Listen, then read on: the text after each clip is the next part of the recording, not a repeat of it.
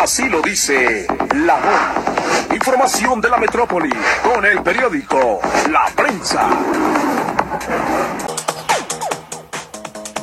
Con el colega Noel Alvarado.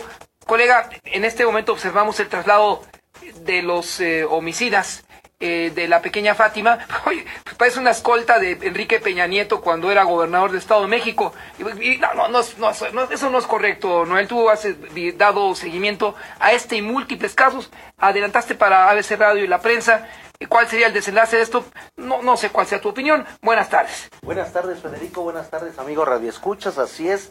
Efectivamente, en estos momentos, eh, agentes de la eh, Fiscalía General de Justicia de la Ciudad de México trasladan a los penales de Santa Marta y al reclusorio Oriente a Giovanna y a Mario N., presuntos eh, implicados en el asesinato de la pequeña Fátima eh, Cecilia, de siete años de edad. vamos a esperar a que lleguen estos dos individuos al penal, a los dos penales, porque se espera que esta misma tarde se lleve a cabo la primera audiencia sobre el homicidio de esta pequeña.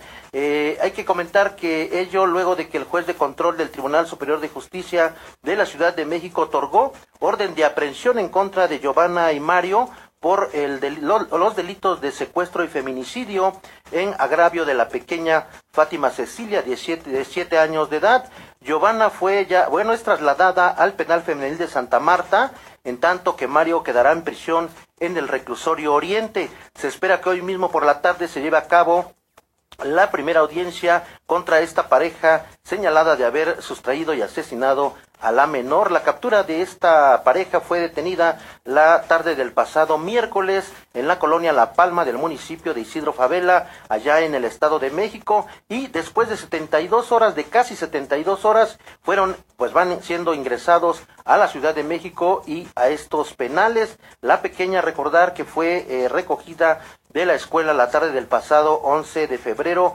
por Giovanna en, en, Xochimilco y tras ser asesinada su cuerpo fue hallado dentro de un costal en la colonia Reyes en la alcaldía de Tláhuac.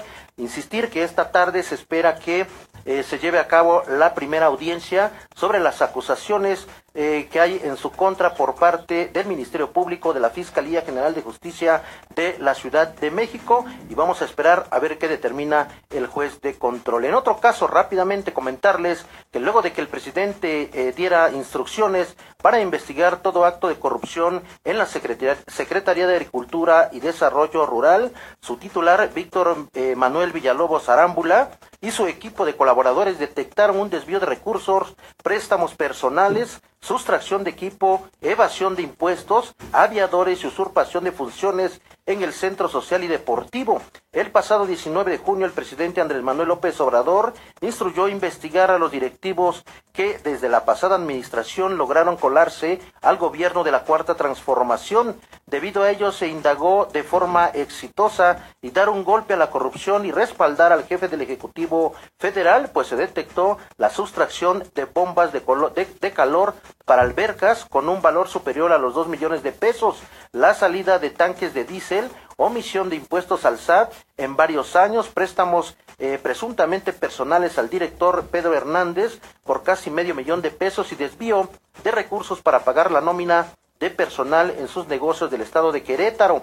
Los usuarios del, del, Deportivo, del cual su director fue destituido, Pedro Hernández, exigen sanciones administrativas y civiles y penales, además de dar vista a la Secretaría de la Función Pública y a la Unidad de Inteligencia Financiera de la Secretaría de Hacienda para documentar irregularidades y triangulación de recursos hechas por exfuncionarios. Los presuntos cómplices de Pedro Hernández son señalados como eh, identificados como Luis Javier Bernardino, Lucero Esmeralda López, Juan Alberto Sánchez, Salvador Mancha, Mancha, María Fernanda Martínez y David Alejandro López, quienes presuntamente eh, acudieron al Mundial de Fútbol en Rusia en el 2018 con recursos del Deportivo. Y para concluir, comentarles que eh, cinco integrantes de una organización delictiva de casas habitación que eh, utilizaban eh, uniformes de una empresa de paquetería fueron detenidos por agentes de inteligencia de la Secretaría